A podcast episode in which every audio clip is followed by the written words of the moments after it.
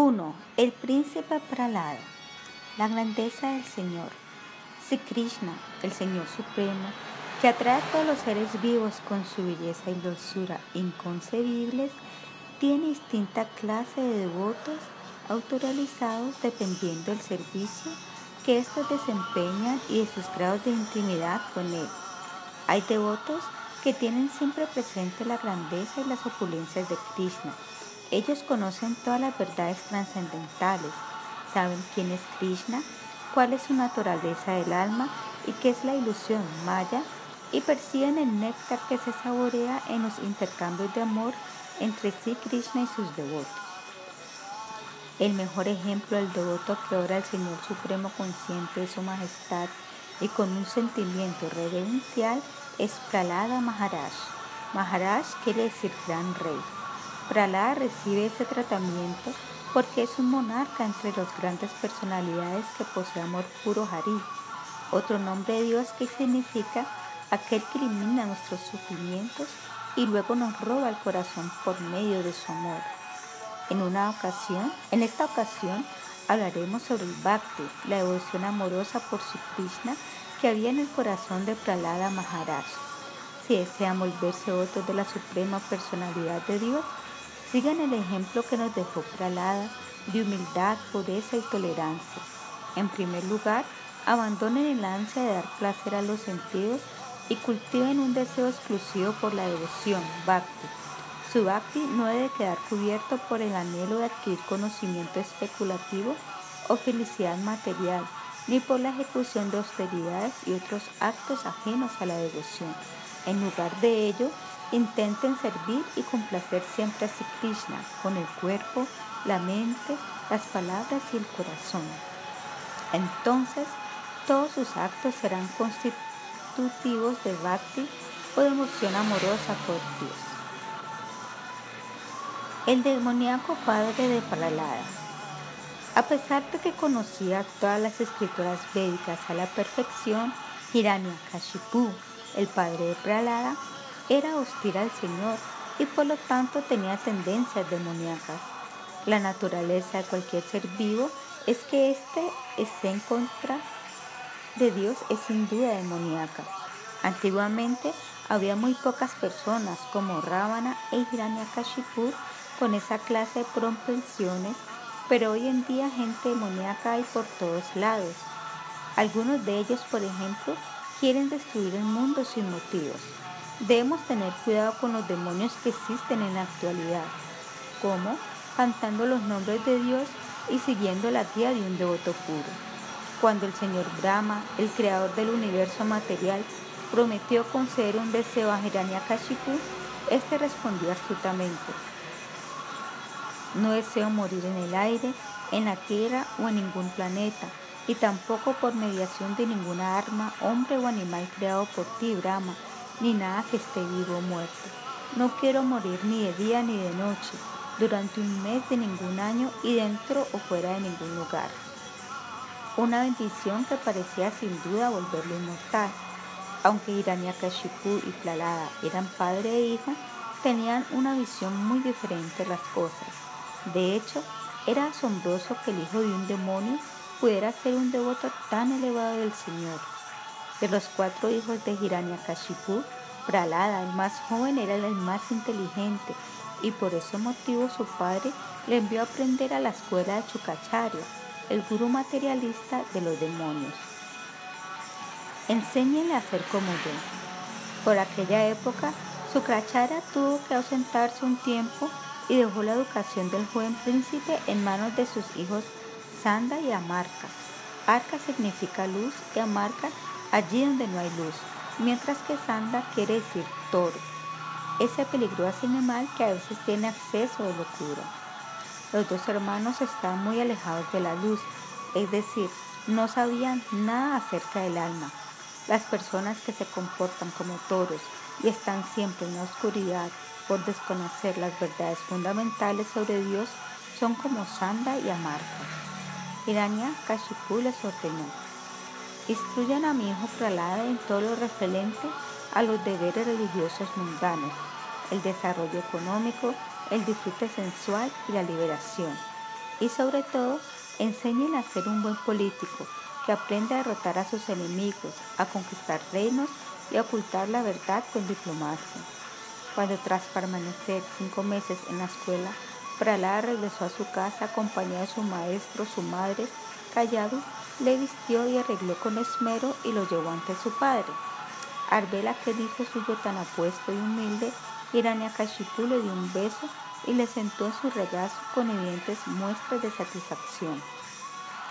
Hijo mío, le dijo, eres un chico muy inteligente y me siento orgulloso de ti. ¿Podrías decirme algo de lo que has estudiado en la escuela? Háblame de lo más importante que has aprendido. La devoción de Pralada sale a reducir. Pralada respondió, Shravanam Kirtan Vishnu, Swaranam Padasevanam, Arshanam Vadanam Dasyam, Sakinatma Nivedanam. Los siguientes nueve procesos constituyen lo que se conoce como servicio devocional puro. Oír hablar del nombre, la forma, las cualidades, la parafernalia y los pasatiempos del Señor Krishna, recordarlo y cantar sus glorias, adorarle y ofrecerle oraciones, volverse su sirviente, considerarle como el mejor amigo y entregarle todo, es decir, servirle con el cuerpo, la mente y las palabras. Quien dedica su vida a servir a Sri Krishna mediante estos procesos es la persona más sabia de todas, pues ha adquirido un conocimiento completo. Hiranyakashipu monta en cólera. Al escuchar las palabras de su hijo, glorificando al Señor Supremo, Hiranyakashipu enrojeció de ira. ¿Cómo puede ser tan desagradecido después de lo que he hecho por ti? preguntó indignado. Yo te he traído al mundo y todo lo que tienes es gracias a mí. ¿Cómo te atreves a ponerte ahora al lado de nuestro enemigo Krishna? ¿Quién te ha enseñado a hacer eso? ¿Tus maestros Sanda y Amarka? Y dirigiéndose a los dos hermanos añadió, eso es lo que he aprendido para la de ustedes les pedí que le enseñaran cosas prácticas para tener éxito material en la vida. ¿Se puede saber por qué le han hablado sobre espiritualidad y devoción por Krishna? Recibirán su merecido por esto. Haré que les corten la cabeza. Oh Señor, nosotros no le dijimos nada sobre Krishna, respondieron ellos apurados. No sabemos de dónde puede haber sacado esa información. Habla solo por instinto. Averigua quién le contó esas cosas. Pregúntale si se las enseñamos nosotros o si las aprendió otra persona. Curioso, el demonio preguntó a su hijo. ¿De dónde sacaste todo eso? Si Sanda y Amarca no te lo enseñaron, ¿quién estuvo en la escuela? ¿Narada o algún otro devoto? ¿Quién te proporcionó esa información para que hables con tanta seguridad? Di la verdad o te mato. ¿Crees que soy estúpido o que Sanda, Amarca y Shukracharya no saben nada? ¿Eso es lo que tentas y demostrar? Entonces ordenó a los dos maestros, llévenlo de vuelta al colegio y enséñenle política y diplomacia, que aprenda a controlar a sus súbditos, a dominar a otros y a ser poderoso como yo, y que haya siempre un guardia vigilando para que no entre en la escuela ningún devoto de ese Krishna. Sanda y Amarca se llevaron de nuevo al niño a la escuela y unos meses más tarde Pralada regresó a su casa. Su madre volvió a arreglarle cuidadosamente y lo llevó una vez más ante su padre. Contento de ver a su hijo, Hiranyakashipu le hizo la misma pregunta que la vez anterior. ¿Qué te han enseñado tus maestros? Fijo en una conciencia superior. Querido padre, respondió Pralada, aquellos cuya conciencia no está fija en Sri Krishna sino que se dedican a disfrutar de la vida material, no puede entender cuál es la meta suprema de la vida ni cuál es el interés real de su alma. La vida humana está diseñada para adorar al Señor Supremo, pero las personas materialistas cuyos sentidos están descontrolados no pueden entender esto. Por estar siempre dedicados a satisfacer sus sentidos, esas personas no piensan nunca en el objetivo supremo de la vida, y lo único que hacen es masticar una y otra vez lo ya masticado, es decir, buscan felicidad donde no la hay. Aunque la vida materialista no ofrece nada de provecho, las personas incapaces de controlar sus sentidos se sienten fascinadas por ellas y esa atracción hacen que entren en las regiones más oscuras de la ignorancia y se vean obligados a padecer condiciones infernales llenas de espantosos sufrimientos.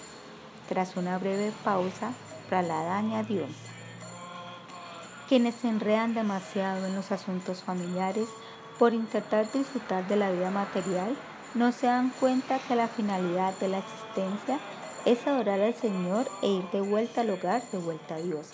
Esas personas centran todos sus esfuerzos en el vano intento de disfrutar del cuerpo, los hijos, la casa, los parientes, el trabajo y la sociedad, pensando que esas cosas le harán felices, cuando en realidad todo eso no tiene nada que ver con el interés real de su alma. Y a pesar de estar completamente desviados respecto al sentido de la existencia humana, ellas aceptan como guías espirituales a otros ciegos que también están apegados a la vida material. Son ciegos guiados por ciegos que se desvían inevitablemente del camino y caen en los abismos más profundos. Si un maestro espiritual no sabe cuál es el propósito de la vida, acabará en el infierno junto con todos sus seguidores. Hiranyakashipu no daba crédito a lo que oía. ¿Insinúas que estoy ciego y que soy un necio? gritó. ¿Piensas que Shukracharya, mi maestro espiritual, y sus hijos Sanda y Amarka son unos impostores? Mi guru es tan sabio y poderoso que puede resucitar a un muerto con solo rociarle unas gotas de agua. ¿Consideras que puedes enseñarlos algo a mí o a él? He adorado a los dioses durante más de 60.000 años. ¿Crees que he estado perdiendo el tiempo? Por no guardar el debido respeto a mi maestro y a mis creencias, prepárate a morir. Voy a acabar contigo y con toda tu verborrea acerca de Dios. Pralada no solo no sintió ningún temor ante aquellas amenazas, sino que declaró valientemente, sí, ambos están ciegos, tanto tú como tu maestro espiritual. Son demonios y por consiguiente no pueden saber cuál es la verdad. Si no son capaces de acudir humildemente a un devoto puro que les enseña a rendir servicio o sonar al Señor, carecen de inteligencia Deben bañarse y purificar sus mentes con el polvo de los pies de esas personas santas, es decir, deben seguir sus instrucciones. Si aceptan su guía, su inteligencia se absorberá en Krishna y en sus corazones desaparecerá todos los deseos impuros. Pralada aconsejó entonces a su progenitor, querido padre, abandona tu vida egoísta y refúgiate en un maestro espiritual fidedigno cuyo único tesoro en la vida sea la riqueza suprema, el servicio devocional al Señor Supremo. Solo entonces te podrás liberar de toda contaminación en la conciencia material. 2. Los vanos intentos de acabar con Pralada. Hiranyakashipu estaba ciego de ira. Te voy a dar tu merecido, exclamó. El demonio intentó sacar su espada para matar a Pralada, mas por alguna razón misteriosa le fue imposible hacerlo. Acaben con Pralada de inmediato, ordenó a sus comandantes, pero aunque el ejército entero arremetió contra él, no pudieron hacerle nada.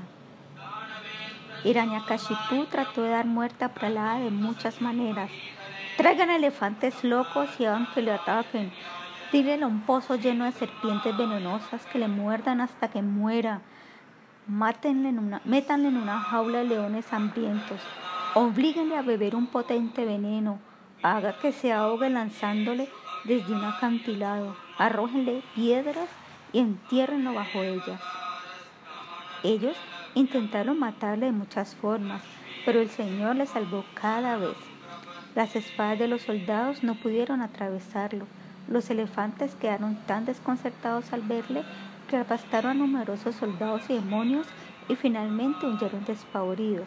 Los leones hicieron amigo del niño y se pusieron a lamerlo, y el propio señor Vishnu le salvó cuando caía al océano.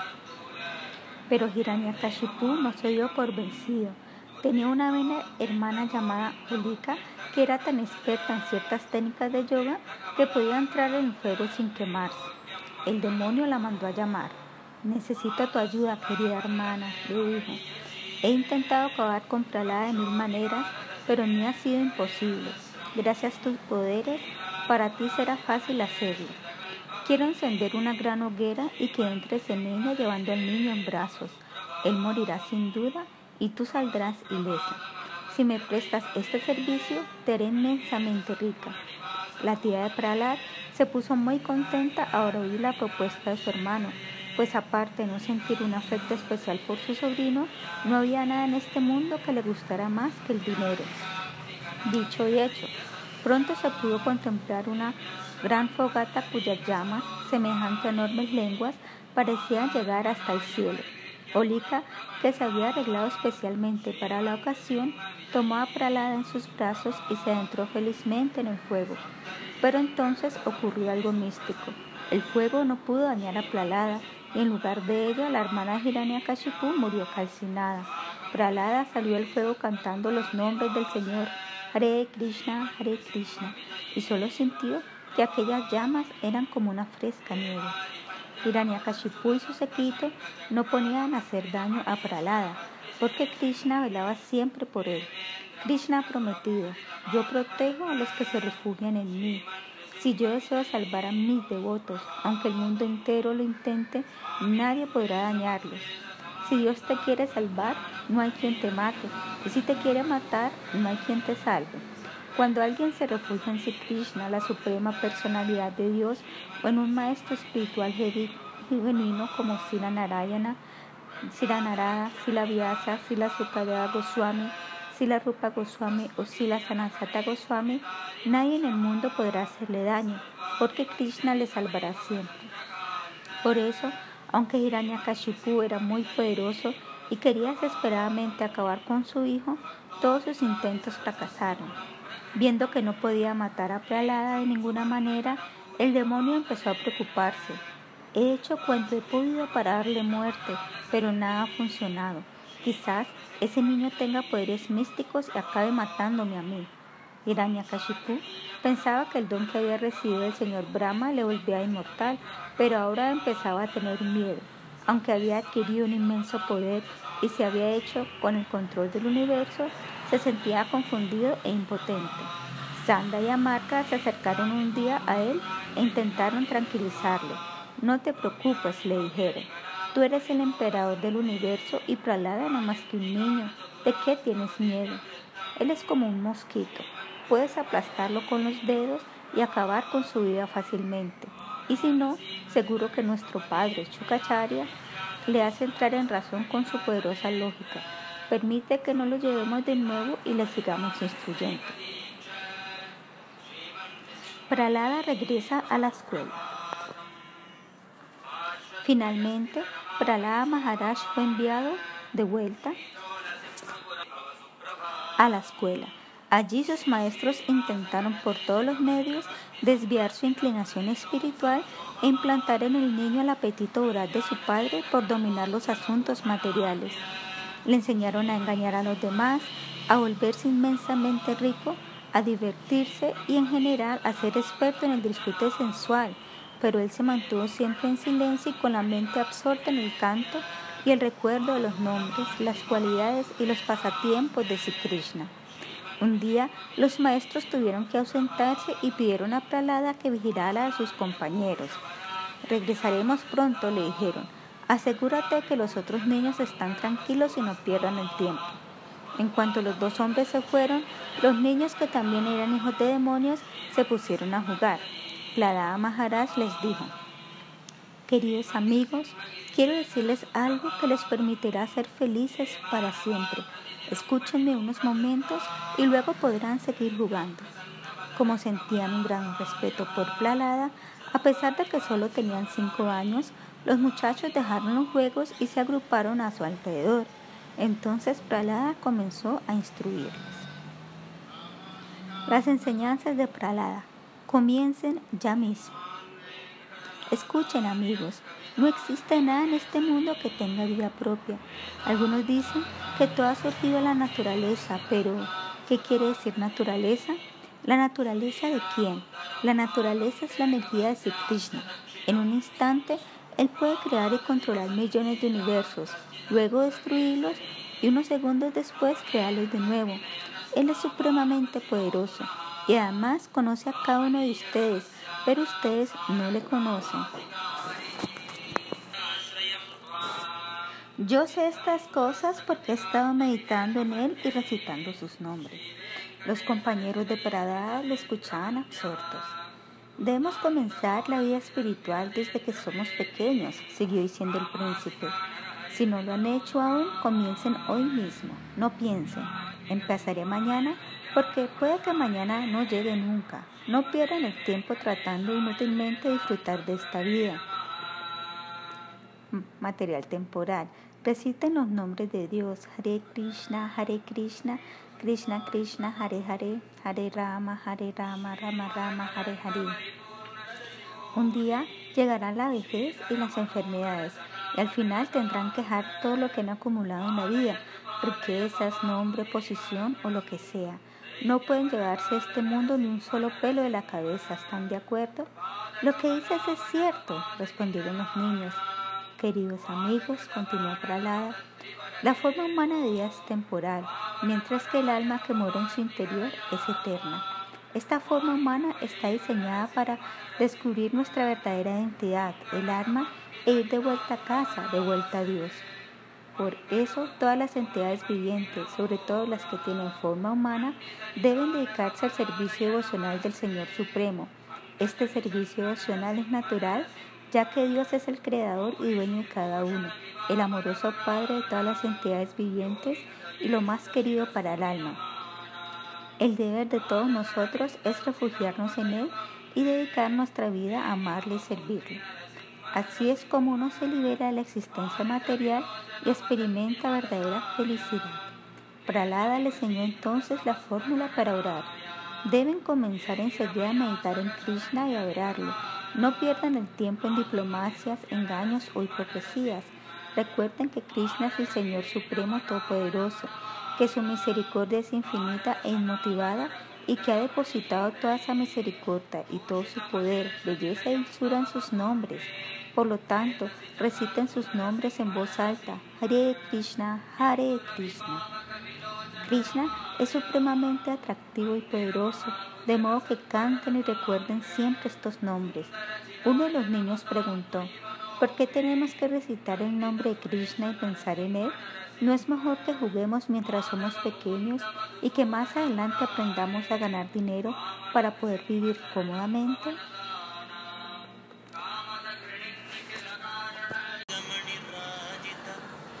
3. La vida material es temporal. Esas actividades no les harán felices, respondió Pralada. Por otro lado, pueda que mueran mañana, dentro de unos días o incluso ahora mismo. Ni siquiera sabe si llegarán a viejos, pero aunque fuera así, tarde o temprano se presentarán las enfermedades y tendrán que dejar este cuerpo. Cuando sean viejos y no podrán sentarse derechos a meditar y a cantar los nombres de Dios, estarán demasiado enfermos y no podrán hablar se volverán seniles o surgirán muchos otros obstáculos que les impedirán dedicarse a la vida espiritual. Esta vida está ideada para avivar la relación con el Señor Supremo. Ahora tienen la oportunidad de escapar del interminable ciclo de nacimientos y muertes, integrarse al gozoso servicio del Señor y disfrutar de una existencia eterna y perfecta. La verdadera felicidad está en la vida espiritual y los apegos materiales no son más que un obstáculo para las prácticas devocionales. Cuando la conciencia se despierta a la comprensión de que somos seres eternos y de que nuestra única dicha radica en el servicio al Señor Supremo, las demás relaciones dejan de tener una importancia real. Pralada les aconsejó también, abandonen sus planes de disfrutar con las cosas materiales y dedíquense a recordar al Señor Krishna y a cantar sus glorias esta vida humana es muy difícil de conseguir y aunque temporal, nos brinda la oportunidad de hacer servicio devocional. Hasta una pequeñísima cantidad de actividad devocional sincera puede otorgar la perfección total. Si desean ser felices, practiquen el Bhakti Yoga y comiencen a servir al Señor Krishna. La devoción por Dios, el secreto de la verdadera felicidad. Sea cual sea su edad, dediquen sus vidas a Krishna Pueden empezar tanto si son pequeños como si tienen 50 años. Si están recibiendo este conocimiento ahora es porque acumularon suficientes méritos piadosos y en alguna vida anterior se relacionaron con un santo. No pierdan el tiempo con el disfrute sensual y otras actividades inútiles. Esa clase de disfrute se encuentra disponible en cualquier otra especie. Con un cuerpo de perro o de cerdo pueden tener ilimitadas consortes sin necesidad de divorciarse ni de gastar dinero en ellas. Pueden disfrutar con nuevas parejas constantemente y puesto que no se requiere nada para el mantenimiento de los hijos, nunca tendrán que preocuparse por ellos. En esta forma humana solo se puede tener un hijo al año. Algunas parejas tienen gemelos, pero no es lo corriente, mientras que los cerdos y los perros pueden tener 8, 10, 12 y hasta 16 hijos a la vez. En ese sentido, esos animales son superiores a nosotros. En cualquier especie de animal, ustedes pueden tener todo ese disfrute sensual. Ellos son más expertos disfrutando que ustedes, de modo que no se dejen llevar simplemente por esa motivación. Dedíquense a recitar los nombres de Krishna, a recordarle y a meditar en él. El sufrimiento y las dificultades, las peleas con los vecinos, los problemas con las autoridades, las enfermedades, la vejez, la muerte, etc., se presentan sin invitación ni previo aviso, y con la felicidad material ocurre otro tanto. Gracias a las buenas acciones que han realizado en el pasado, todos ustedes tienen asegurada una cantidad de felicidad que les llegará de forma automática. No necesitan nada para traerla. Si creen en Dios, la felicidad acudirá a ustedes sin necesidad de buscarla. No se esfuerzan por encontrar la felicidad material o por hacer desaparecer las dificultades. Ese no es el objetivo de la vida humana. Las adversidades llegarán, les guste o no, se impondrán por la fuerza y deberán tolerarlas. Tienen que, tienen que disfrutar o padecer las reacciones de sus actividades previas, así que ¿para qué malgastar el tiempo preocupándose por la felicidad y la aflicción? En lugar de ello, canten el nombre de Krishna. Krishna ha hecho que su nombre sea más bello y misericordioso que él mismo. No piensen que su nombre es una vibración sonora mundana. En él están contenidas todas sus dulces pasatiempos y es extremadamente poderoso.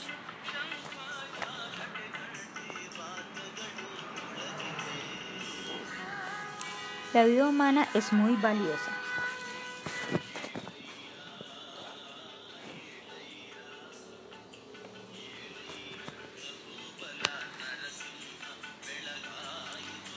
Supongan que en Kali Yuga, la era actual de riña y procresía, viven 100 años.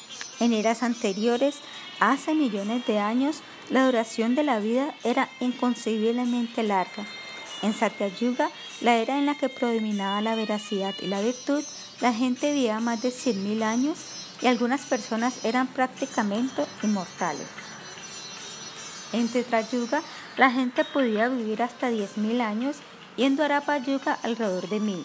En este Kali Yuga, sin embargo, las personas no se controlan, toman alcohol, fuman, comen carne, etc. Y eso hace que sus vidas se acorten. Hoy en día se padece de cáncer, tuberculosis y otras enfermedades incurables y están surgiendo nuevas enfermedades como el SIDA, que ni los médicos ni los científicos son capaces de controlar. Aunque no se sepa exactamente dónde provienen algunas enfermedades, son sin duda el resultado de un disfrute sensual incontrolado. Pralada continuó. Imaginen que la vida dura 100 años.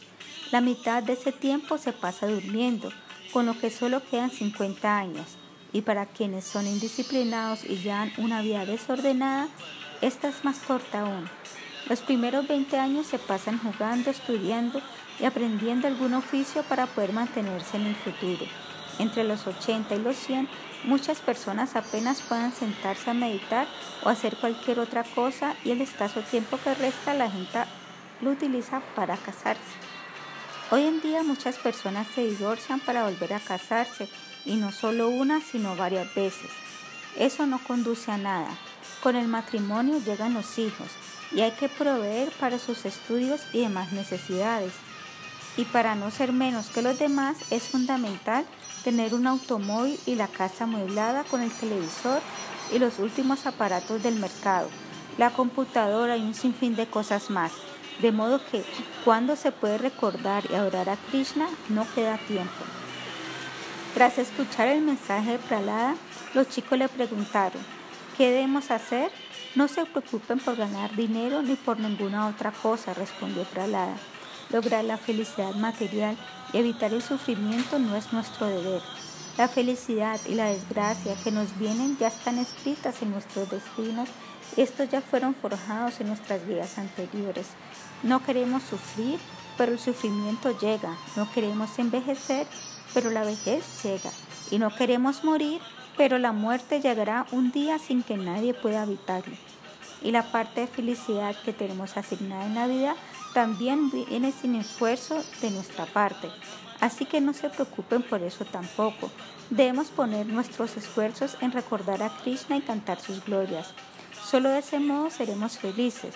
El mantra Hare Krishna es la medicina más potente que exista para todos los problemas de la vida. El canto, la repetición de los nombres del Señor es tan poderoso que acaba para siempre no solo con nuestros sufrimientos y ansiedades, sino también con el interminable ciclo de nacimientos y muertes. Lo que dices tiene sentido, dijeron sus compañeros de clase. Ahora háblanos por favor del servicio al Señor Krishna. ¿Cuál es el proceso? Deben refugiarse en un maestro espiritual genuino y servirlo. Él debe ser para ustedes más que un padre, una madre o el amigo más querido.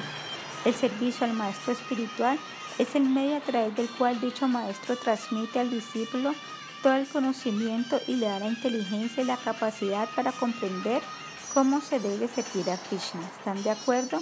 Sin duda, respondieron ellos. Pero dinos, ¿dónde aprendiste todo esto? Pralada les explicó que cuando su padre quiso desarrollar sus poderes y se retiró al bosque para someterse a una serie de autoridades, su madre, Kayadu, estaba embarazada. Por aquel entonces ella vivía en la ermita del gran santo Narada Muni, quien le enseñó el proceso eterno del servicio al Señor Krishna. Pralada escuchó las enseñanzas de los Vedas, los Purana, los Upanishad y el Siman Bhagavatam de la de Narada Muni mientras estaba en el vientre de su madre y gracias a su asociación con ese gran santo, cuando nació ya era un alma autorrealizada. Pralada convence a los hijos de los demonios. Pralada dijo a sus amigos, si creen lo que les he dicho, canten conmigo en voz alta los nombres de Dios. Sin pensarlo dos veces, todos ellos se unieron a Pralada en el canto del Mahamantra, gran mantra. Hare Krishna, Hare Krishna, Krishna Krishna Hare Hare, Hare Rama, Hare Rama, Rama Rama, Hare Hare. Instantes después, el canto de los niños llegaba a los oídos de Hiranyakashipu. Mi hijo me está desafiando abiertamente, haciendo que sus compañeros se rebelen contra mí, pensó. Ahora todos ellos se han vuelto peligrosos. Haré que vengan aquí enseguida. Unos guardias escoltaron a los niños ante un Hiranyakashipu sumamente irritado.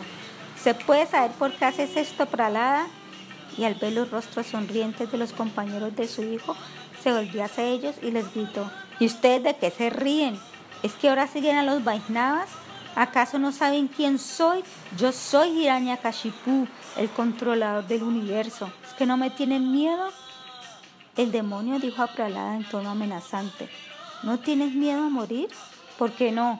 ¿De dónde viene tu fuerza? ¿Quién te salva una y otra vez? Mi querido padre, respondió Pralada, la persona que me salva es la misma que te salva a ti y a todos los demás. Él está en todas partes y todos están dentro de él. El Señor es tu fuerza, mi fuerza y la fuerza de todos los seres vivos. ¿Dónde está ese Dios tuyo? En todas partes. ¿Está dentro de esta columna? No hay ningún lugar donde Él no esté. Se encuentra en cada átomo, en el corazón de todos los seres, en esa columna aquí, allá y en todas partes.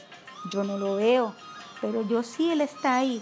Vamos a comprobar si tu Señor está en esta columna o no. Te voy a matar y Él tendrá que venir antes a salvarte. Entonces veré quién es. La extraordinaria aparición del Señor Narasimhadev. Tras pronunciar aquellas palabras, Hiranyakashipu rompió la columna de un puñetazo y a continuación sacó su espada y se dirigió hacia Pralada. De pronto, un rugido ensordecedor hizo que todos los presentes se estremecieran. Cuando Hiranyakashipu volvió la cabeza para averiguar la procedencia de aquel sonido, vio que de la columna emergía el más maravilloso y extraordinario ser que jamás había visto. El Señor Supremo apareció como el señor Narasimhadeva con la cabeza enorme y feroz de un león y un hermoso cuerpo de hombre. El señor estaba furioso. Los cabellos de su melena despedían llamaradas que volaban por el aire y llegaban hasta el cielo. Parecía como si el mundo entero estuviera ardiendo.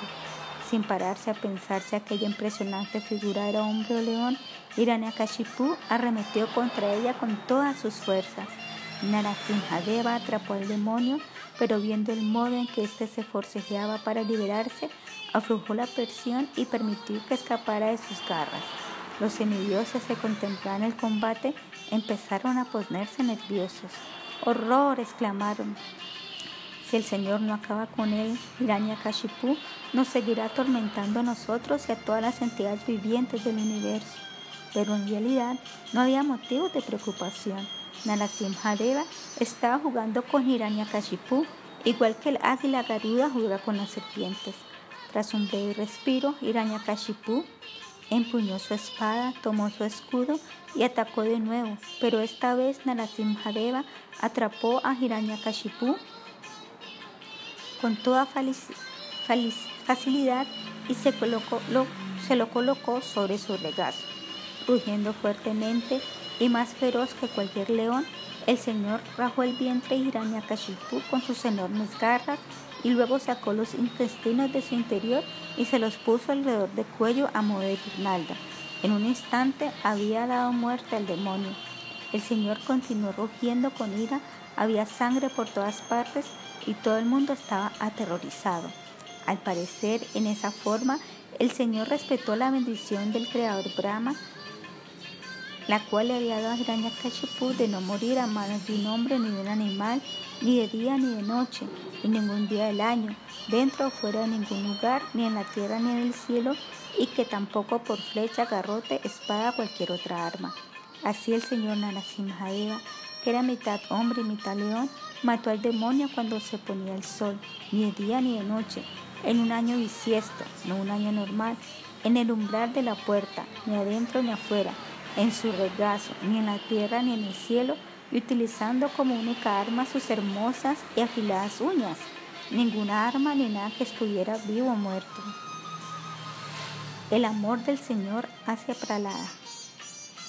Narasimhadeva estaba tan furioso que nadie se atrevía a acercarse a él.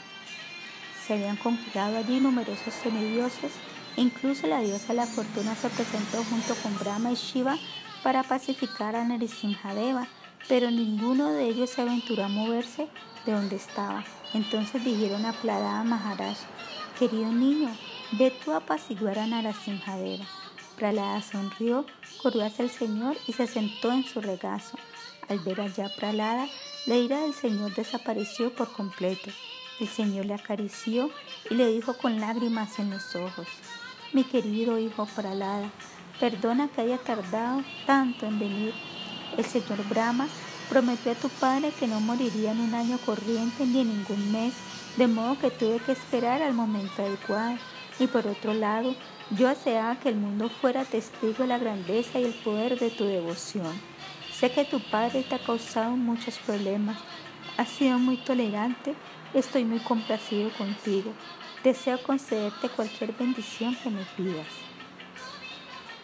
El Señor le ofreció la liberación que consiste en fundirse en su cuerpo o la salvación que tantos sabios impersonalistas de la escuela de Chankacharya no pudieron obtener tras miles y miles de nacimientos. Pero Pralada rechazó ambas cosas. El Señor insistió, debes pedirme algo. Pralada respondió sonriendo dulcemente. No deseo la liberación impersonal, ni tampoco estar en Vaikunta, tu morada eterna en el cielo espiritual. No te pediré nada. No soy un negociante que cobra por su servicio. No te sirvo para que me des ninguna bendición. Lo único que deseo es complacerte y que estés satisfecho conmigo. Pero debes aceptar una bendición para que mi aparición aquí no haya sido en vano, dijo el Señor. Aunque solo sea para complacerme, debes pedir algo, de otro modo no me sentiré feliz. Si deseas darme algo, te pido que elimines todos mis deseos materiales. Tú no tienes deseos materiales, así que pido otra cosa. Hay algo que sí me gustaría. Mi padre ha cometido muchas atrocidades y ha ofendido reiteradamente a personas muy santas. A pesar de ello, quisiera que lo liberes. Los miembros de la familia de un devoto puro que sirve a Krishna son automáticamente liberados hasta 21 generaciones anteriores, respondió el Señor. En el caso de un devoto de segunda clase, se liberan hasta 14 generaciones y cuando se trata de un devoto neófito que se refugia en un maestro espiritual genuino y que canta los nombres de Dios y recuerda sus actividades, se liberan fácilmente siete generaciones de su dinastía de modo que tu padre ya ha sido liberado, pide otra cosa. La humilde petición de Pralada, por favor, libera a todo el mundo. Pralada respondió, sé que sientes un profundo afecto por mí. Si estás satisfecho en el modo que te he servido, libera a todas las entidades vivientes del mundo material. Todos los seres son parte integrante de ti y por lo tanto tus sirvientes eternos. Todas las entidades vivientes de este mundo están sufriendo. Yo deseo tomar las reacciones de todos sus pecados y sufrir por ellos. Me quedaré aquí tantas vidas como sea necesario. Estoy dispuesto a nacer miles de veces e incluso ir al infierno por ellos. Sé misericordioso y concédeme este deseo por el bien de todos.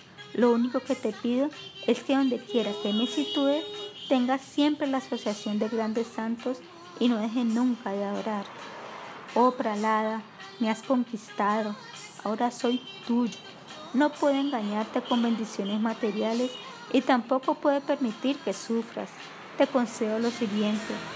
Cualquiera que escuche o narre a otros estos pasatiempos se liberará fácilmente. Y no solo se liberará, sino que tendrá devoción pura por mí. ¿Cuándo ocurrirá eso? Tan pronto como esa persona se refugie en un maestro espiritual genuino y siga sus enseñanzas, todas las entidades vivientes se liberarán gradualmente de este modo. Prahlada Maharaj recibió así aquella maravillosa bendición de la que se iban a beneficiar todos los seres que sufren en este mundo material. Inmerso en la devoción pura por el Señor Supremo, a él no le interesaba su propio bienestar, pues era consciente que el Señor le protegía en todo momento. Él sabía que el Señor Supremo está en todas partes y es todopoderoso. Él puede crear universos en un instante, destruirlos con la misma facilidad y rapidez y luego manifestarlos de nuevo. Es supremamente poderoso, supremamente encantador, supremamente dulce, hermoso y maravilloso. Y también es muy humilde y está siempre satisfecho. Cuando se encontraba en peligro, Pralada nunca se preocupó porque tenía una gran fe. Él pensaba siempre, mi Señor me cuida, me mantiene y me protege. Epílogo. Una fe inquebrantable, el origen de la fuerza de Pralada. Pralada atravesó muchas dificultades en la vida, pero lo toleró todo sin quejarse. Él nunca maldijo a su padre ni se dirigió a él con palabras duras. Por el contrario, se comportó siempre de manera educada y respetuosa. Al igual que Pralada Maharaj, nosotros también debemos intentar practicar el Bhakti Yoga, el servicio devocional puro al Señor Supremo. Pralada estaba siempre orando al Señor y meditando en Él, pues comprendía que Krishna es el Señor trascendental supremo. Narasimhadeva es una de las manifestaciones de Krishna y por consiguiente es supremamente trascendental y poderoso. Hiranyakashipu intentó poner fin a su vida, pero nadie puede matar al Señor Supremo. Pralada estaba siempre pensando en la opulencia y la majestad del Señor y su fe era tan grande que podía ver a su Señor en todas partes, en cada átomo y en el corazón de todos los seres. Por eso nunca se preocupaba por lo más mínimo. Cuando estaba en peligro, él tan solo oraba a Krishna y de ese modo se sentía seguro y libre de temor. Veía que el Señor estaba siempre con él y sabía que le protegía en todo momento y que la muerte no podía acercársele. La muerte solo se presenta cuando nos llega el momento de dejar este cuerpo. De otro modo, nada ni nadie nos puede matar. La fe de Pralada le volvía muy valiente. Ustedes han de ser así de valientes. Estoy contando esta historia por el bien de todos. Cuando llegue la muerte o surja cualquier problema, no se preocupen por nada. Por muy grandes que sean los obstáculos que se presenten, intenten situarse por encima de ellos. Sean constantes en la repetición el canto de los nombres de Dios y no dejen nunca de adorarle. Krishna es como el sol y las almas son partículas de los rayos de ese sol hechas de su misma esencia de eternidad, conocimiento y felicidad. Él posee una forma trascendental e ilimitadas cualidades trascendentales. Él es el creador y mantenedor de los universos materiales y espirituales. Es todopoderoso y está siempre derramando su amor y su misericordia sobre todos nosotros. Si son conscientes de esto, se sentirán felices y libres de cualquier temor. Tras la muerte de Hiranyakashipu, Pralada Maharaj le sucedió en el trono y predicó el Bhakti servicio devocional puro al Señor Supremo por todo su reino. Aconsejó a todos sus súbditos que cantaran los nombres de Krishna, le recordaran y oyeran hablar acerca de él, y de ese modo su reino se volvió igual que el mundo espiritual, el reino a la perfección más allá de la ansiedad. Hare Krishna, Hare Krishna, Krishna Krishna, Hare Hare, Hare Rama, Hare Rama, Rama Rama, Hare Hare. Tabakara Kamala Varenakam Abhuta Shringam Dalita Hiranya Kashipu Tanubringam Keshavadrita Narahari Rupa Jaya Yagadisha Hare. De la Gita Govinda de Sri Yayadeva Goswami.